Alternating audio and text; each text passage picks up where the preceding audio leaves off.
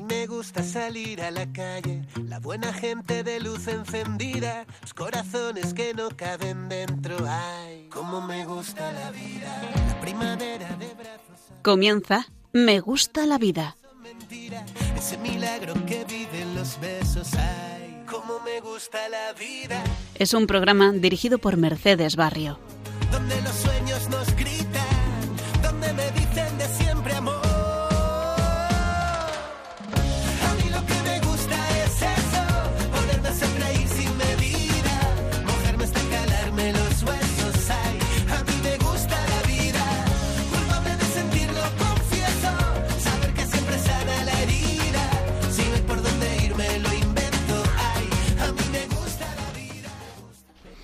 Muy buenas tardes, queridos oyentes de Radio María. Nos encontramos un martes más en nuestro programa Me gusta la vida. Todos los voluntarios del equipo os damos la bienvenida. En el control de sonido y dirección del programa saludamos a Mercedes Barrio. En las secciones de coloquio y oración saludamos a Víctor Sánchez. Hola Víctor, ¿qué tal? ¿Cómo estás, Pablo? Y a Patri Bukielska. Buenas tardes, Patri. Hola, buenas tardes. y quien les habla, Pablo Esteban. Hoy queremos traer para su conocimiento un acontecimiento que se dio en Madrid, concretamente en el Colegio de Médicos el 14 de septiembre de este año. Llevamos un par de semanas de buenas noticias y esta vez queremos seguir así. Y es que se ha constituido un comité científico de cuidados, con la finalidad de instaurar la cultura del cuidado en la sanidad madrileña. Esto es un hito muy importante en nuestra comunidad y esperamos que muchas comunidades autónomas hagan eco de dicha iniciativa, porque esto puede marcar el principio de la nueva cultura del cuidado, especialmente en la práctica san- sanitaria, que tan amenazada está con numerosas prácticas que nada tienen que ver con la profesión médica, como es la eutanasia recientemente aprobada e impuesta en nuestro país. Según explicó la doctora González, vicepresidente del Colegio de Médicos de Madrid, este comité tiene como propósito mejorar la conciencia cuidadora y el, y el autoconvencimiento de todos los médicos de su rol como cuidador, además de promover la adquisición de competencias cuidadoras para todos los médicos, desde la enseñanza en el grado hasta la formación especializada. Para profundizar más en este nuevo comité y su propósito en nuestra sociedad, entrevistaremos telefónicamente en nuestro programa a la doctora Elia Martínez, especialista en medicina interna y oncología médica y médico de cuidados paliativos, que además es miembro promotor de dicho comité. Y vamos a comenzar como siempre con una canción que nos va a ayudar a reflexionar sobre este tema del cuidado del principio a fin de la vida. La canción se titula Me quedo con aquellos, música y letra de Pablo Gutiérrez y voz y arreglos de Íñigo Guerrero. Escuchamos.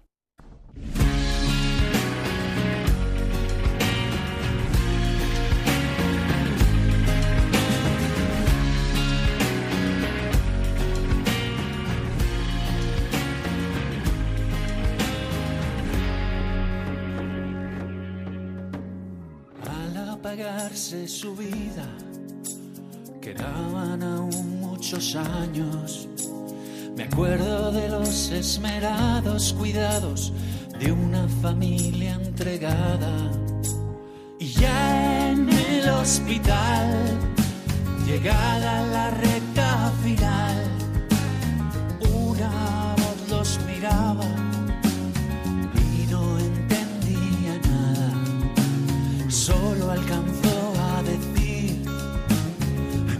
esa anciana será millonaria para que la traten así.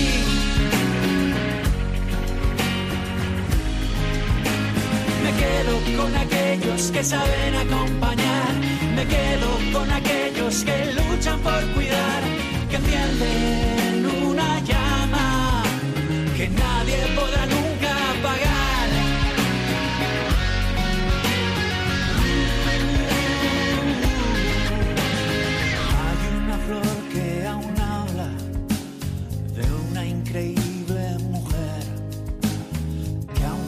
no se podía mover, nos enseñó a caminar. Cambiaba su dolor por salud para los demás. Al lado su marido, sobre la cama una cruz. Su vida tenía sentido, su cuerpo agotado y desahuciado impedía volar.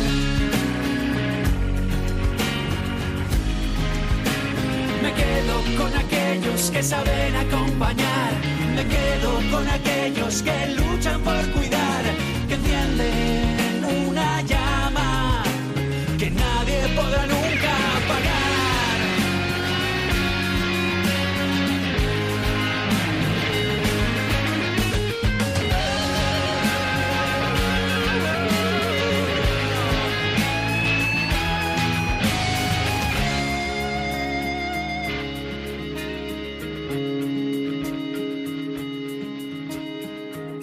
el centro de una familia que aún tiene que luchar. La vida se está a sus golpes, se presentan sin avisar. Seguir adelante fue la decisión tomada por unanimidad. Hay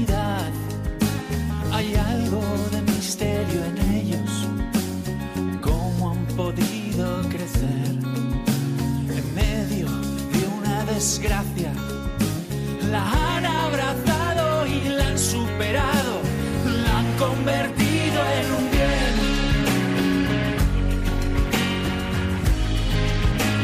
Me quedo con aquellos que saben acompañar, me quedo con aquellos que luchan por cuidar, que llama. Entiendo al que flaquea y llega a desesperar, pero nunca al traficante de esa presunta piedad. Esa pastilla homicida carece de dignidad. Amor no es palabra vacía, lleva carne y lleva vida. Y es una llama que nadie podrá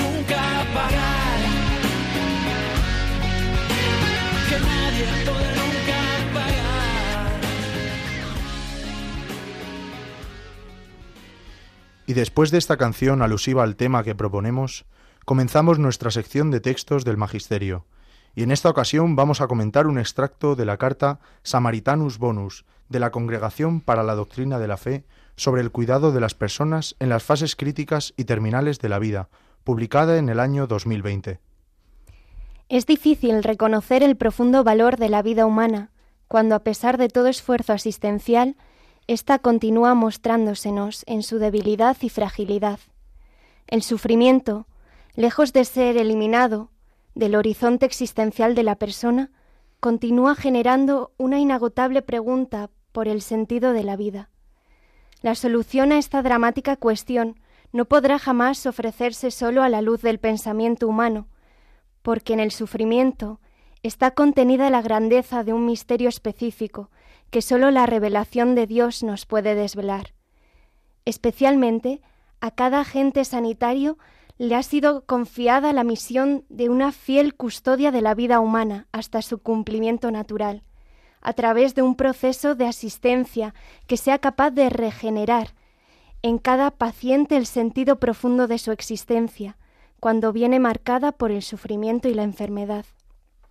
Es por esto necesario partir de una atenta consideración del propio significado del, cuidado, para, em, para, comprender el significado de la misión específica confiada por Dios a cada persona, agente sanitario y de pastoral, así como al mismo enfermo y a su familia. La experiencia del cuidado médico parte de aquella condición humana, marcada por la finitud y el límite, que es la vulnerabilidad. En relación a la persona, ésta se inscribe en la fragilidad de nuestro ser juntos, cuerpo, material y temporalmente finito y alma, deseo de infinito y destinada a la eternidad.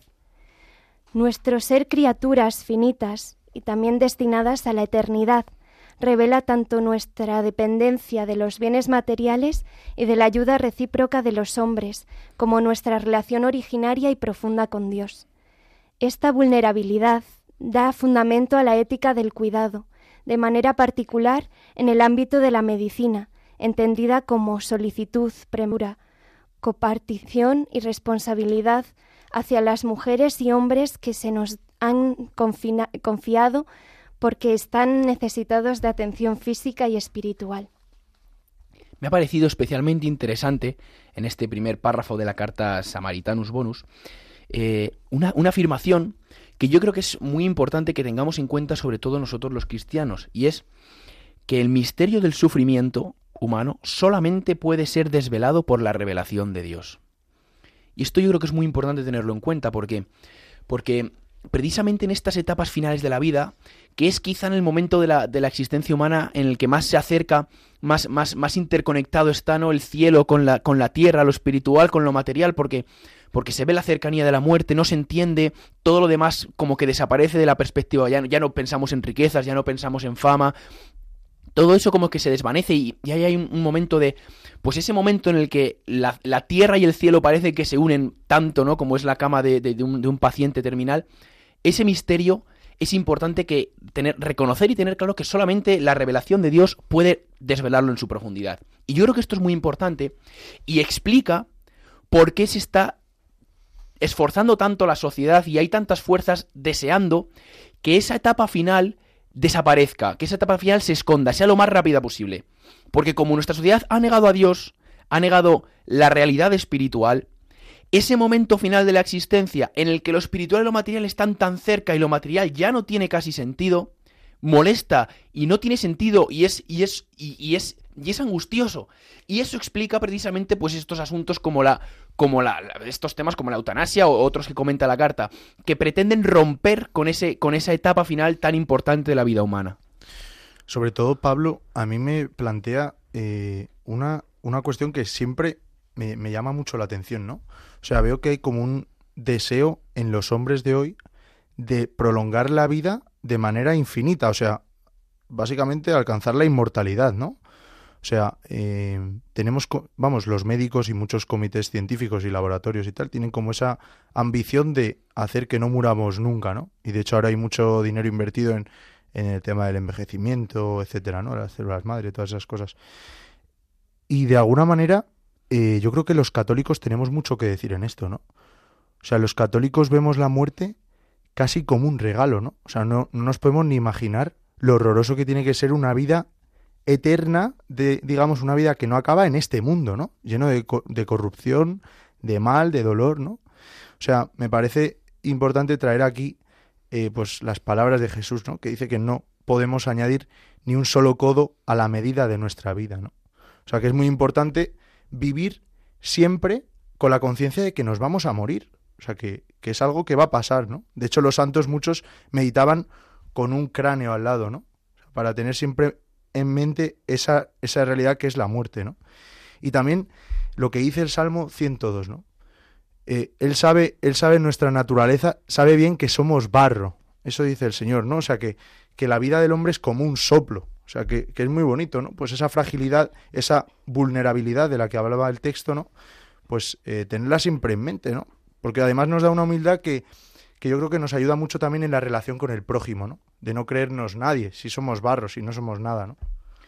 Y, y, y para enlazar y, y, introducir en este debate el tema de los cuidados, qué importancia es, qué importante es que los profesionales, la gente que está siempre cerca de esa cama, de ese enfermo terminal, tenga muy claro todas estas ideas que estamos comentando, porque, porque así lo primero va a dar sentido a su trabajo, va a entender que su trabajo es aportar dignidad, aportar serenidad, aportar bienestar también en esa etapa final tan importante de la vida y de alguna manera ayudar, ayudar a, a, esa persona y a su familia a reconocer que esa fragilidad, esa vulnerabilidad de la que hablabas, Víctor, no termina y, y, y, dotar de dignidad a ese momento preparándolo para la vida eterna, ¿no? Entonces, el cuidado no solamente es una cuestión, el cuidado terminal en concreto no solamente es una cuestión, una cuestión eh, médica, humana, que también es muy importante, pero qué importante es que en, en iniciativas como este comité y, y, otras iniciativas parecidas que podamos, que podamos promover o ver en España,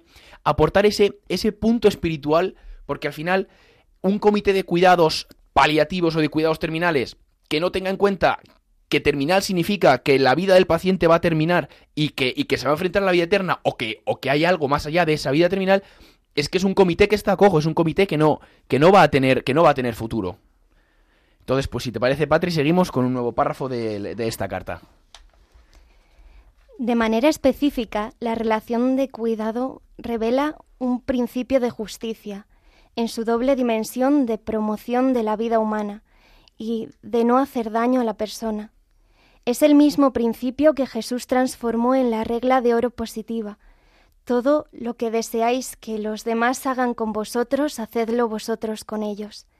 Es la regla que en la ética médica tradicional encuentra un eco en el aforismo primum non nocere. El cuidado de la vida es, por tanto, la primera responsabilidad que el médico experimenta en el, en el encuentro con el enfermo. Esta no puede reducirse a la capacidad de curar al enfermo, siendo su horizonte antropológico y moral más amplio.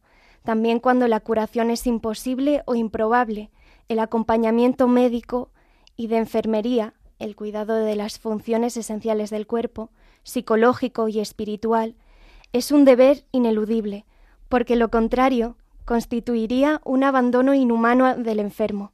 La medicina, de hecho, que se sirve de muchas ciencias, posee también una importante dimensión de arte terapéutica, que implica una relación estrecha entre el paciente, los agentes sanitarios, familiares y miembros de las varias comunidades de, pertenencia del enfermo.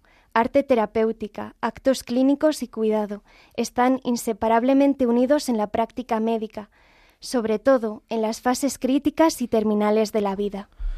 Qué pasada lo que leía Patri de aquí lo llama como la regla de oro positiva de Jesús, ¿no? O sea, hay un cambio radical en Jesús que, que rompe de alguna manera, o por decirlo mejor, eh, lleva a plenitud toda la ley del Antiguo Testamento, ¿no? O sea, la humanidad siempre se ha basado en no hagas a los demás lo que no quieres que te hagan a ti. Pero claro, eso está en negativa, ¿no? O sea, lo, lo, revolucionario de Jesús y de toda la tradición católica es haz a los demás el bien que te gustaría que te hicieran a ti, ¿no? O sea, no solo la pasividad de no hacer el mal, sino el, o sea, la hero heroicidad de hacer el bien, ¿no? Entonces yo creo que eso es un lema, como un, un leitmotiv que tiene que guiar siempre a, todo, a todas las profesiones, especialmente a las sanitarias, ¿no? O sea, ¿cómo, cómo mira un, un médico a un paciente cuando lleva cinco horas trabajando, ha visto ya a 30, pero ese paciente se está muriendo, pues ese médico tiene que tener siempre en mente, haz el bien a los demás que te gustaría que te hicieran a ti, ¿no? O sea, darle como esa sacralidad a la vida humana, porque es algo maravilloso, ¿no? O sea, también lo, lo mencionábamos antes, ¿no? O sea, el catolicismo no es, no es platónico, no es dualista, no pensamos que el, cuerpo y el alma están separados. El, hombre es una única naturaleza eh, corporal y espiritual, ¿no? Entonces, claro, esa, dimensión espiritual hace de alguna manera sagrada la naturaleza del hombre. Por eso digo que, el, médico no cura, el médico no prolonga la vida, es Dios el que hace eso, ¿no? O sea, nosotros somos simplemente eh, malos instrumentos de Dios, ¿no? Y, y continuando con este este argumento de heroicidad que tiene que, tiene, que, tiene que tener el trabajo de, de los, del, de los, del personal sanitario, y no solamente el personal sanitario, porque, como bien dice la carta, la, esta carta, en, en, las fases terminales de la vida intervienen pues todo un conjunto de, de, de profesionales de, y de gente normal, pues la familia, los amigos, la, la, los miembros de las distintas comunidades en las que participaba este, esta persona, y como yo alguna vez he escuchado que desde un, desde un punto de vista ajeno a la medicina, o sea, no, no, no, no, no tengo ningún vínculo con la, con la práctica médica, pero cómo existe ese riesgo de que, pues como tú comentabas, un médico pues que ha estado toda la mañana trabajando, acabe viendo al paciente un poco como un número, ¿no? El, el, este es el paciente de la 135, la habitación 135, que tiene esta enfermedad, ¿no? Y, y, y, yo, yo imagino que debe ser durísimo y, y, tiene que ser difícil mantener esa siempre ese, ese intento de, per, de humanizar al paciente, que al final es, es el objeto de tu trabajo. Pero, pero pues yo creo que todos los que somos ajenos a la práctica médica tenemos que rezar y, y, nuestra medida de lo posible apoyar, poner ese, ese, granito de arena, por ejemplo, a través de comités como este del que estamos hablando hoy, para, para conseguir que esa humanización de la práctica médica y, y del trabajo sanitario esté siempre presente en todos los hospitales. Además que todos tenemos en el corazón como eso que nos hace eh, similares entre, entre, entre nosotros, ¿no? O sea, yo creo que especialmente en los momentos finales de la vida, todos los hombres somos prácticamente iguales, ¿no? A todos nos gusta que nos traten bien, que nos traten con dignidad, morir al lado de, nuestro, de nuestros familiares, ¿no? Morir acompañados, morir sin dolor. O sea, en eso todos tenemos pues esos rasgos en común, ¿no? Y es muy bonito, ¿no? Porque parece que por fin el Señor nos da como esa última oportunidad de estar todos unidos en algo, ¿no? O sea, después de una vida enfrentados en todo, pues parece que, aunque solo sea en el morir, pues todos queremos lo mismo, ¿no? O sea, que yo creo que es fácil tener esa compasión, que no empatía, ¿no? Porque empatía es ponerse en el lugar del otro, pero sin que te duela, ¿no? La compasión es ponerse y que te duela, ¿no? Que eso es lo que hace Dios con nosotros. Entonces, a los médicos, a los enfermeros, que se pongan y que les duela el dolor de los demás, ¿no? O sea, eso es algo tremendo y eso da muchísimo fruto, ¿no? Desde el punto de vista católico y espiritual. Pues sí, ¿os parece? Seguimos con un nuevo párrafo de esta carta. El buen samaritano, de hecho, no solo se acerca, sino que se hace cargo del hombre medio muerto que, que se encuentra al borde del camino. Invierte en él no, no solo el dinero que tiene, sino también aquel que no tiene y que espera ganar en Jericó, prometiendo que pagará a su regreso. Así Cristo nos invita a fiarnos de su gracia invisible y nos empuja a la generosidad basada en la caridad sobrenatural, identificándose con cada enfermo. Cada vez que lo hicisteis con uno de estos, mis hermanos más pequeños, conmigo lo hicisteis. La afirmación de Jesús es una verdad moral de alcance universal.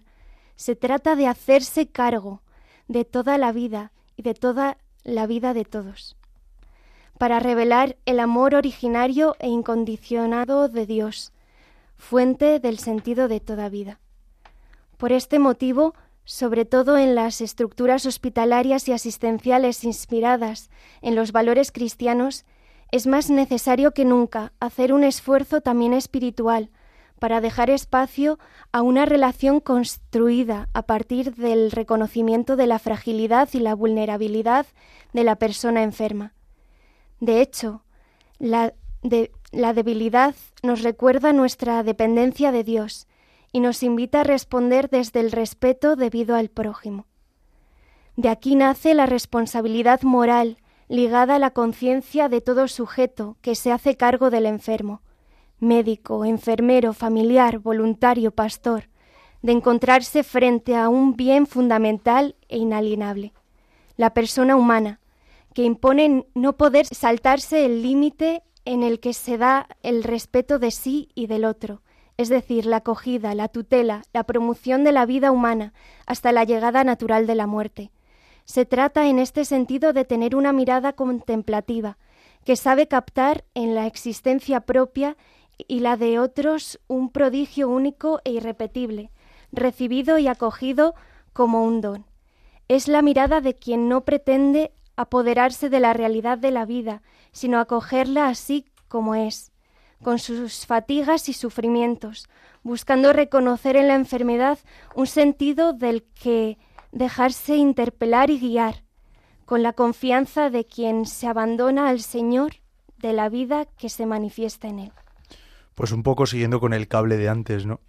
Eh, me venía a la mente pues esta, esta frase graciosa que decía el Papa Francisco, ¿no? Con esa claridad que, que a veces nos deslumbra, ¿no?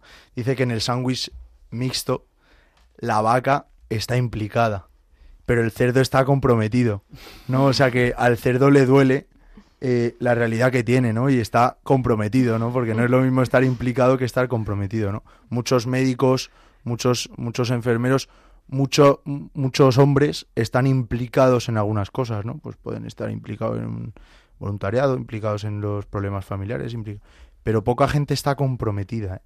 A poca gente le llega al corazón, poca gente tiene misericordia, ¿no? que eso es lo que precisamente significa, ¿no? Y en esto eh, dice que esto todo está basado en una caridad sobrenatural. A mí esto me parece clave, porque esto yo eh, también es otro tema que, que saco a la luz cuando estoy teniendo conversaciones con gente que no tiene fe, ¿no? O sea, ¿cómo se explica desde un nihilismo o un ateísmo que no tiene ningún tipo de... sen- o sea, no le da un sentido a la vida? ¿Cómo se puede explicar el altruismo, ¿no? La caridad. ¿Cómo se explica, no? O sea, si, si nada tiene sentido, ¿por qué voy yo a gastar el tiempo con los demás, no? O sea, por eso aquí la fe es una luz, ¿no? Como tantas otras veces, la fe es ver más, ¿no? No ver menos. ¿no? O sea, en, en este sentido, eh, ayuda mucho porque, primero, te ayuda a comprometerte, ver al otro como si fueras tú mismo, ver que los dos somos barro, que yo podría ser él y que a mí todo me ha sido dado, ¿no? O sea, todo lo que tengo es porque lo he recibido. Y por otro lado, yo viéndole al otro y viendo a Jesucristo en él también, sobre todo los médicos, ¿no? El paciente, los enfermos, ¿no? Viendo al otro que sufre, yo entregarme también por él. O sea, desvivirme, ¿no? Que, que es una palabra que solo está en el castellano, ¿no? Desvivirse, ¿no? Eso es algo precioso. Y además, continuando con este mismo razonamiento, y para terminar ya esta sección de magisterio, eh, hay, mm, a mí, desde, como comentaba antes, desde un punto de vista ajeno a, la medicina y a la, práctica médica, me parece que, precisamente estas profesiones y este tipo de, trabajos y, de, y de actividades son especialmente interesantes desde el punto de vista cristiano, me explico. Y es que al final, eh, una persona que se dedica a las finanzas, que me parece una profesión tan digna como todas y, muy interesante, es verdad que puede hacer bien, que- que su trabajo impacta positivamente en la sociedad, pero siempre de un punto de vista más secundario y, un poco más alejado. Al final, sí es verdad que un buen financiero de una buena empresa puede hacer, puede conseguir que suban el sueldo de los trabajadores, que haya, que la economía mejore en un país y eso redunde pues en, la, en el beneficio de la sociedad. Pero al final un médico, un enfermero, una persona que se dedica al cuidado de un enfermo terminal, todas sus actividades tienen un impacto directo en el bienestar de una persona y en su propio bien. O sea, desde que entra a trabajar a las 8 de la mañana hasta que sale a las 6 de la tarde, si tiene una conciencia, o a las 7 de la tarde, o cuando salga, eh, si tiene una conciencia comprometida y realmente ve a Jesucristo en el enfermo, es que va a estar las 8 horas ganando cielo. Y va a estar las 8 horas haciendo muchísimo bien. Yo, es, es una cosa que, que admiro muchísimo y que de, de alguna manera, desde este punto de vista ajeno, envidio, ¿no? Que, que, realmente si, si los sanitarios, y, no solamente los sanitarios, los psicólogos, los, la gente que se dedica a, tratar con, con enfermos, fuera consciente del bien que, que eso hace a su propia alma, es que, es que verían, verían los cuidados de otro punto de vista, porque, porque ves en tu trabajo la oportunidad de hacer el bien a Jesucristo y de ganar cielo con ello. Entonces, yo creo que analizando este, este, esta carta y, comentando un poco la creación de este nuevo comité, es importante ver también esa suerte que tienen, que tienen los sanitarios para mm, de ganar cielo y de, y, de, y de ser mejores cristianos con su trabajo. Terminamos esta sección de comentario del Magisterio con una canción entrañable del grupo Jarabe de Palo, cuyo autor e intérprete fue Pau Donés, que falleció en junio de 2020 tras luchar contra un cáncer. Escribió esta canción llena de agradecimiento sencillo y sincero a todos sus amigos, familiares, donde refleja que el amor, el saberse querido, el luchar acompañado, el valor de la amistad con su mayor tesoro, son su mayor tesoro, y por lo que merece la pena vivir y agradecer. Muestra una gran positividad y realismo ante la vida, y también ante su propia muerte. Escuchamos.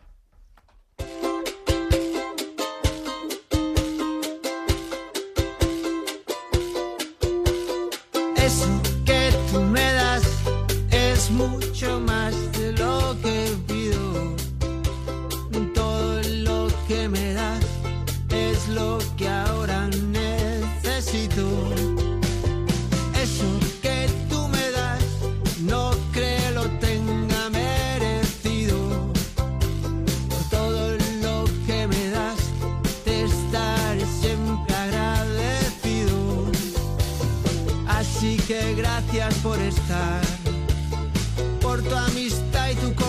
Eres lo, lo mejor que me ha dado la vida. Por todo lo que recibí, estar aquí vale la pena. Gracias a ti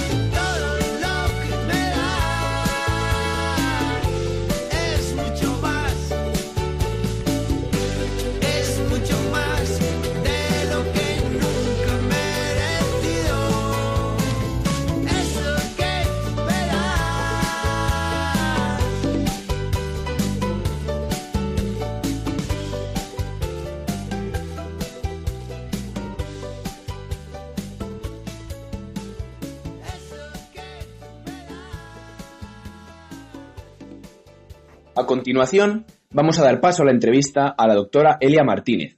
Como dijimos al principio del programa, la doctora Elia es internista y oncóloga médica, además de especialista en cuidados paliativos y miembro del Comité Científico de Cuidados que se acaba de constituir en el Ilustre Colegio de Médicos de Madrid. Elia Martínez, muy buenas tardes. Hola, buenas tardes, ¿qué tal? Muy bien, muchas gracias por estar aquí hoy con nosotros. Cuéntanos un poco, ¿en qué consiste este comité recientemente constituido? ¿Cuál es su finalidad? Bueno, pues el, Comité de Cuidados del Colegio de Médicos, eh, que efectivamente, como bien dices, se acaba de constituir, em, se ha creado con el fin de desarrollar la medicina del cuidado en la sanidad madrileña. Cada vez vamos detectando que hay más pacientes ancianos, más pacientes frágiles, más pacientes con necesidades de cuidado de todo tipo. Y es verdad que aunque el desarrollo de la medicina paliativa y de los cuidados en general poquito a poquito se va, se va desarrollando, consideramos que de momento tenemos mucho que hacer en este campo. Entonces, bueno, se ha creado un comité que está coordinado por el doctor Rocafort, un conocido experto en cuidados paliativos, eh, con bueno, una trayectoria, una trayectoria impecable Sí. dentro de, de nuestro país y fuera, muy conocido y muy prestigioso, que ha reunido a un grupo de profesionales, la mayoría de ellos somos médicos, médicos de diferentes especialidades, porque se trata de llevar la medicina del cuidado a, eh, a las distintas ramas de la medicina, ¿no? Yo soy Claro. oncóloga, es verdad, parece que en oncología es algo como muy arraigado, los cuidados paliativos, los pacientes eh, que están muy frágiles y muy delicados, pero no debemos olvidar que en otras especialidades, pues por, como por ejemplo la neurología, donde hay enfermos con enfermedades neurodegenerativas, o la neumología, donde hay pacientes avanzados, pues por sus patologías de base, requieren no cuidados activos, no tratamientos invasivos, no medidas que conlleven a veces, desgraciadamente, a la obstinación terapéutica, sino más bien una medicina basada en el cuidado, ¿no? Claro. En atender a los síntomas, a los problemas que puedan tener, tanto desde el punto de vista físico como desde el punto de vista emocional o desde el punto de vista social. Y como, como os decía, no, no solamente está constituido por médicos, que hay, bueno, pues un neurólogo, un nefrólogo, hay un representante de una asociación de voluntarios, porque Qué los bien. voluntarios también son un, bueno, pues un pilar muy importante un- Claro. cuando un paciente se encuentra en una situación de debilidad, de a veces soledad, etcétera. Hay un psicólogo, un psicólogo que también es un, un gran experto en cuidados paliativos y bueno, pues eh, una serie de, de, personas que tienen ya mucho arraigo en, en, en el conocimiento de esta de esta de esta rama, ¿no? De, de la de la medicina y de la sociedad, diría yo. La verdad es que esta propuesta puede suponer un cambio de paradigma en el cuidado de los enfermos, ¿no? Donde el paciente se convierte en el centro y el sistema sanitario se adapta un poco a sus necesidades y no al revés, ¿no? Porque la verdad es que todos tenemos experiencia de que la atención sanitaria suele estar un poco organizada según la necesidad de las propias estructuras sanitarias y no de los pacientes. Entonces, ¿tú crees que esto ayudará a transformar la atención sanitaria? Sí, yo creo que es un paso de gigante eh, ya de inicio mm, darse cuenta de la necesidad de la creación de un comité con estas características, que es pionero dentro de, los colegios de médicos y dentro de, todo el sistema sanitario. Y, efectivamente lo que pretende es centrar la atención en el paciente, que al fin y al cabo es el objeto eh, de nuestro cuidado, es lo más importante que tenemos, lo más valioso que tenemos. Y bueno, pues eh, como decía otro de los compañeros de, del comité, el doctor Martino, que es uno de los impulsores de los cuidados paliativos pediátricos, pretende, bueno, pues estar al lado de los pacientes que están vivos, ¿no? Que están vivos y que tienen necesidades múltiples, pero que, bueno, mientras estén vivos van a ir precisando cada vez más ayuda. Y eso necesita de base una infraestructura, una serie de, mm, bueno, pues de medidas desde todos los puntos de vista, incluido el formativo, ¿no? Porque a veces no estamos formados para, para llegar a, a ser capaces de dar lo mejor a estos pacientes y, también pues de investigación. Eh, hay mucho que por hacer, hay mucha evidencia que no tenemos alcanzada de momento y todo esto pues debe lanzarse desde un grupo de bueno pues de personal más o menos experto con más o menos ganas. Unos somos menos expertos pero con más ganas. Otros son muy expertos y, y aportan su, su, su conocimiento y su, y su saber saber hacer y bueno, la idea es, eso, es llegar a todas las partes que, que precisen de esa atención específica. Claro, has hablado de, investigación, has hablado de, personal experto, porque al final lo que se ha constituido es un comité científico, ¿no? Porque es verdad que hay muchas personas que creen que la, la, medicina que está dirigida al cuidado, como es el caso de los cuidados paliativos, como que lo puede hacer cualquiera, ¿no? Que no hace falta una cualificación especial, que es solamente al final darle la mano al paciente o empatizar. ¿Qué responderías a la gente que piensa así de los cuidados paliativos o de los cuidados en general?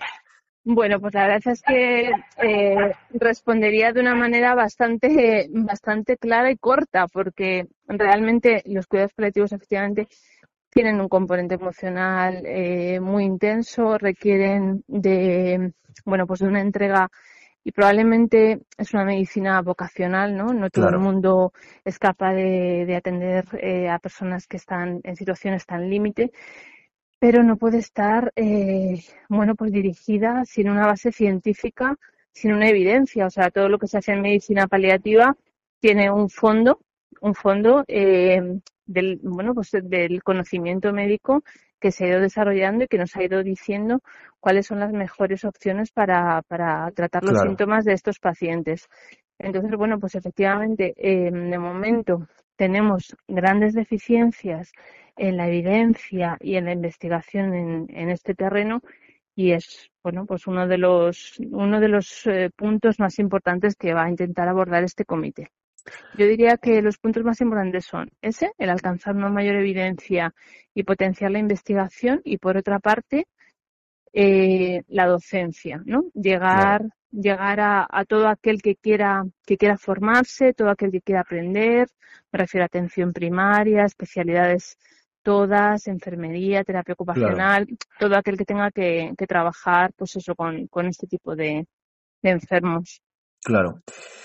Y si, si, si, hemos entendido bien, una, uno de los objetivos de este, de este comité que se acaba de crear es la elaboración de un código de cuidados. ¿no? ¿A, qué se refiere exactamente cuando se habla de un código de cuidados? ¿Tiene, ¿tiene algo que ver con a lo que entendemos, por ejemplo, en el, en el lenguaje médico por un código ictus o un código parada o algo así de este estilo?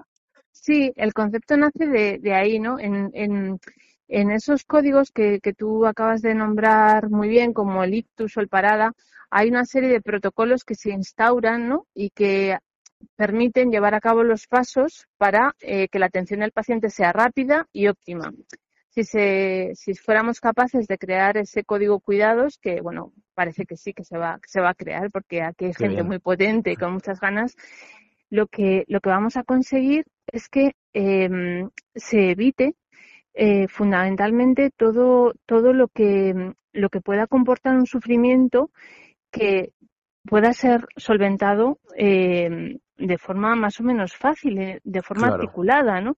Podemos articular, pues bueno, las atenciones en los hospitales, en los centros de salud, en las residencias. Podemos generar, eh, pues una red que, que, como los códigos ICTUS o, o cualquier otro código, eh, proteja al paciente y haga que al menos el sufrimiento evitable lo tengamos, lo tengamos eh, controlado. Eso es. Qué interesante. Y, y por último, eh, Elias, en, entre nuestro equipo de voluntarios, eh, no sé si, si, lo sabes, pero hay, hay varios estudiantes de medicina que, que precisamente hay está ese, ese, interés ¿no? por defender la vida en toda, en, toda su, en toda su variedad de campo de acción. Y estos estudiantes de medicina, ¿no?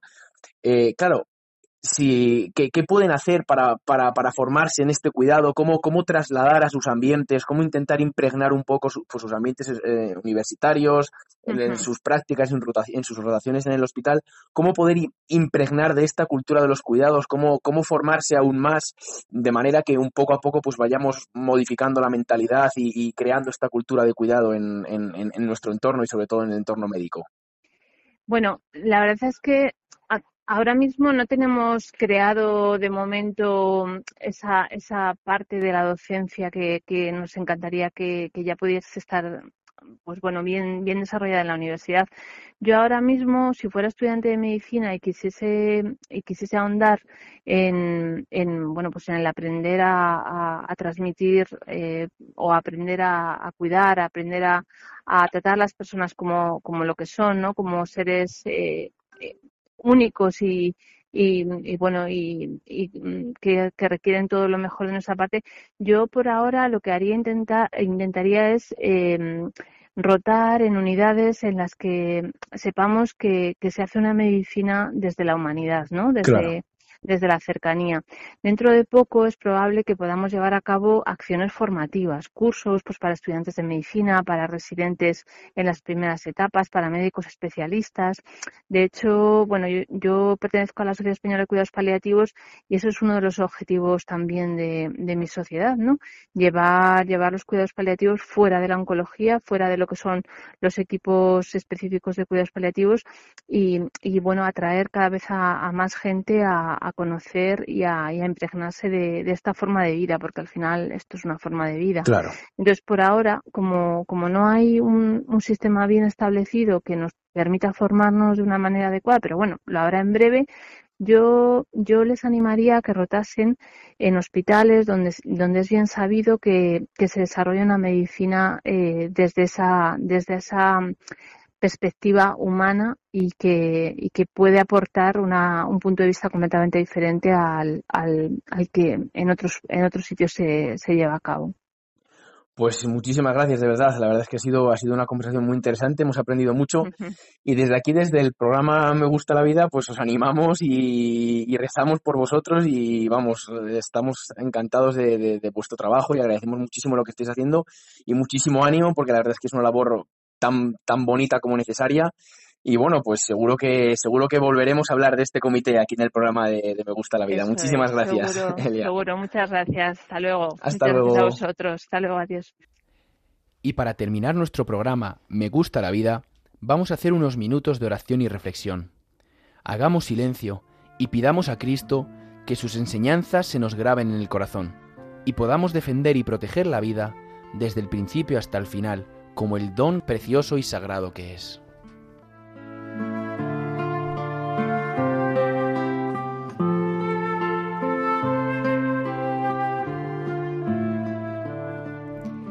Señor de la vida, tú me sondeas y me conoces. Me conoces cuando me siento, me levanto. De lejos penetras mis pensamientos, distingues mi camino y mi descanso. Todas mis sendas te son familiares. No ha llegado la palabra a mi lengua, y ya, Señor, te la sabes toda. Me estrechas detrás y delante, Me cubres con tu palma, tanto saber me sobrepasa, es sublime y no lo abarco. ¿A dónde iré lejos de tu aliento? ¿A dónde escaparé de tu mirada? Si escalo el cielo, allí estás tú. Si me acuesto en el abismo, allí te encuentro. Señor, no quiero escapar de tu mirada, quiero estar siempre en tu presencia.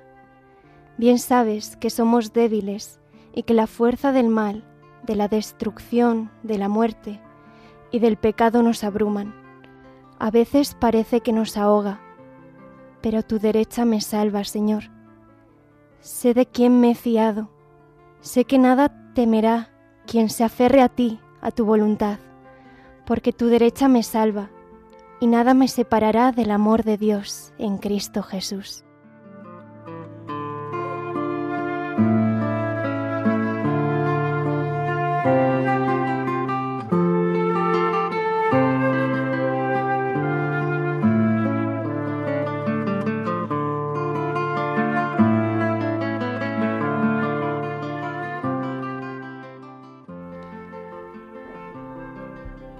Los hijos de las tinieblas son más astutos que los hijos de la luz. Señor, yo quiero ser sencillo como paloma y astuto en este mundo, para defender a mis hermanos que andan sumergidos en la tiniebla, que no les deja ver que en tu verdad encontrarán la vida, la libertad, la felicidad. Señor, cuántos se, se, esfuerzan por implantar la cultura de la muerte, cuántos no valoran la vida propia y ajena, cuántos anteponen su comodidad o la falsa compasión al cuidado de los más débiles.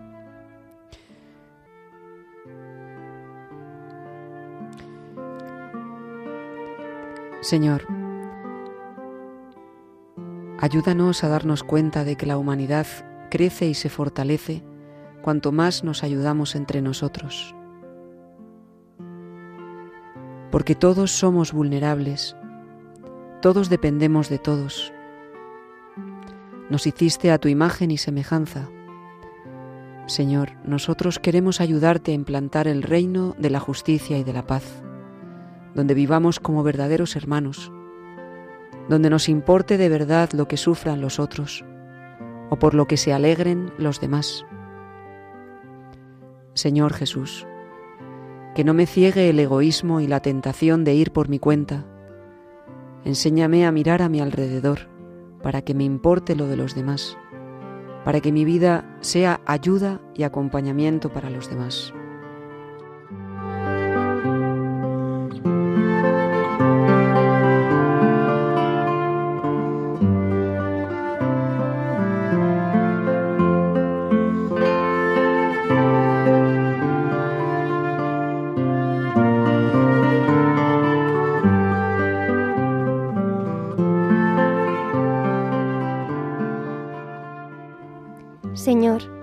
Pedimos por el éxito del nuevo Comité Científico de Cuidados que quiere ayudar a crear conciencia de protección de la vida desde el principio hasta el final, devolviendo una mirada humanitaria y solidaria a las personas que trabajan con enfermos y personas especialmente vulnerables. Te pedimos por sus miembros y por sus proyectos, para que trabajen con ilusión y con la esperanza de hacer un mundo mejor. Dios de misericordia y consuelo, te pedimos por todos los que en este momento están ingresados en un hospital o acaban de recibir el diagnóstico de una enfermedad grave o incurable.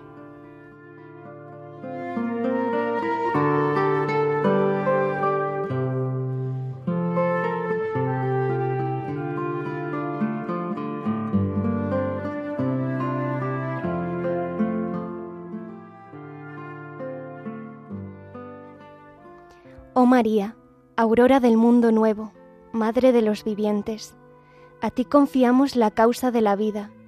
Mira, Madre, el número inmenso de ancianos y enfermos muertos a causa de la indiferencia o de una presunta piedad. Haz que quienes creen en tu Hijo sepan anunciar con firmeza y amor a los hombres de nuestro tiempo el Evangelio de la vida. alcánzales la, la gracia de acogerlo como don siempre nuevo, la gracia de celebrarlo con gratitud durante toda su existencia y la valentía de testimoniarlo con, con solícita constancia para construir, junto con todos los hombres de buena voluntad, la civilización de la verdad y del amor, para alabanza y gloria de Dios Creador y amante de la vida.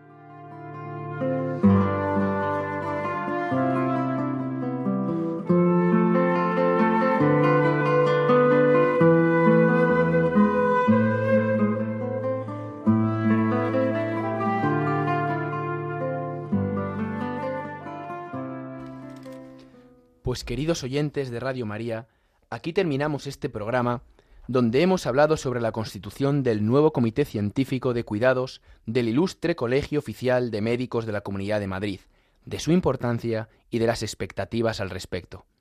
Damos las gracias a todos los que han hecho posible este programa, especialmente a la doctora Elía Martínez, miembro del comité que tan amablemente nos ha concedido su tiempo y su experiencia y nos ha ayudado a profundizar un poco más en lo que pretende aportar este Comité a la Sanidad y Formación de Sanitarios en Madrid, priorizando siempre el cuidado desde el principio hasta el final de la vida y defendiendo la dignidad de las personas. Ponemos a su disposición para comunicarse con la dirección de este programa, Me Gusta la Vida, un correo electrónico que es me gusta la vida Me gusta la vida también pueden contactar con nosotros mediante las redes sociales o bien por correo postal dirigido a nuestro programa Radio María, Paseo Lanceros, número 2, 28024, Madrid. Y les recordamos que pueden volver a escuchar el programa o recomendarlo a algún conocido a través del podcast de la página web www.radiomaria.es o pedirlo en CD para recibirlo en casa. Nos despedimos hasta el próximo programa, que será Dios mediante dentro de 15 días, el próximo 1 de noviembre, festividad de todos los santos. Muchas gracias y buenas tardes.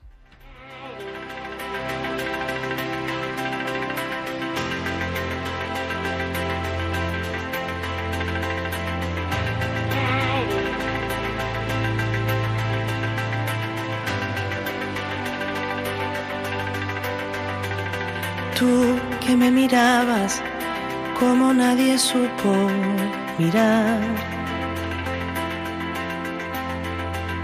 Tú que protegías la vela si empezaba a temblar.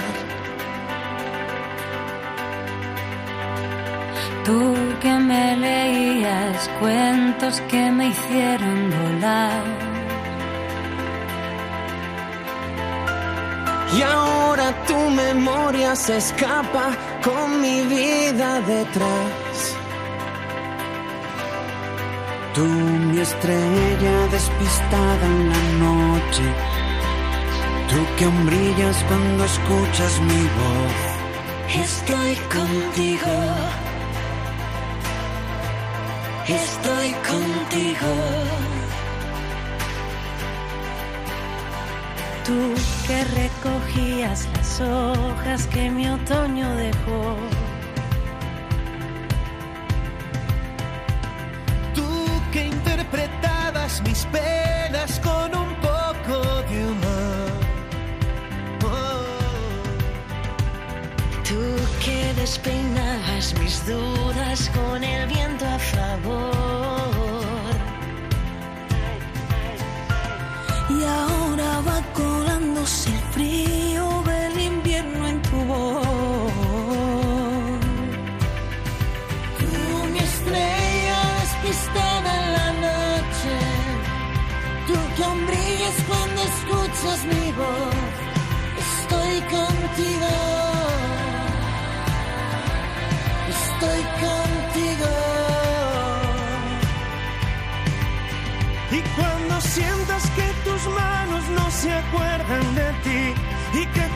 ojos han borrado el camino, estoy contigo.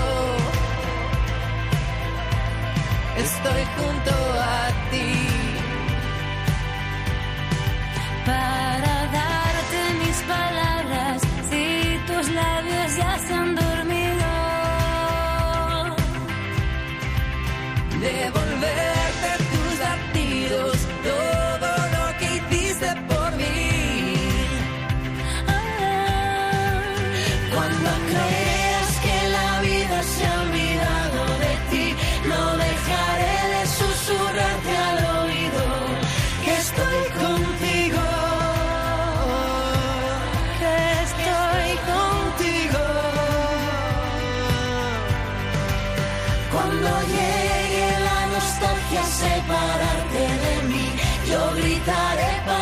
que escuche el olvido que aún no te has ido.